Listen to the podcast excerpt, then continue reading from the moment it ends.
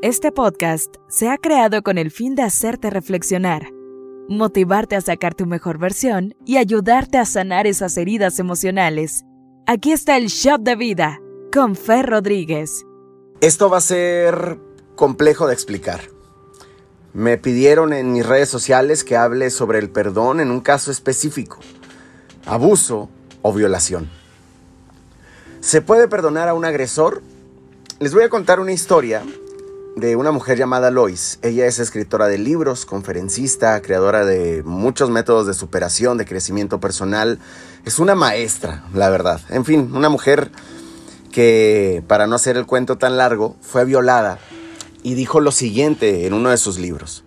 Gracias a ese evento desagradable, pude conocer la resiliencia, la superación y pude impactar millones de vidas. No me pone feliz, pero es lo que me tocó atravesar para aprender. No lo puedo borrar, pero tampoco lo llevo como una mochila. Mire, si pensara todo el día en eso, entonces mi agresor me violaría todos los días.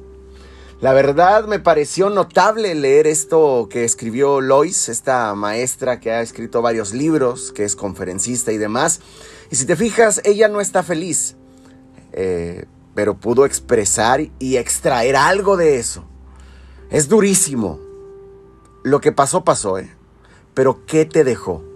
Si vamos al caso que estamos usando de ejemplo, ella aceptó lo que le pasó, lo asumió. Ahora, no se siente más víctima o más especial por ser una persona que sufrió. No, todas las personas sufren, en mayor o menor medida, con cosas más o menos relevantes.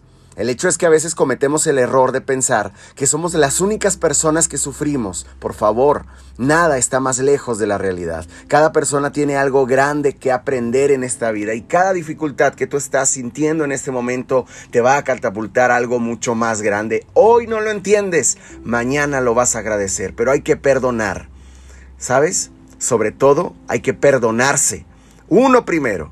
¿Quién somos para otorgar perdón? Pues la verdad que nadie pero me perdono a mí por haber albergado la rabia, haber albergado un odio, resentimiento, orgullo en el cuerpo.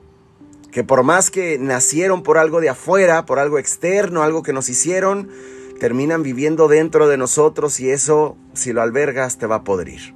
El perdón es hacia adentro. Libérate de la mochila de la acusación a tu pasado. No rechaces tu historia, aprende de ella.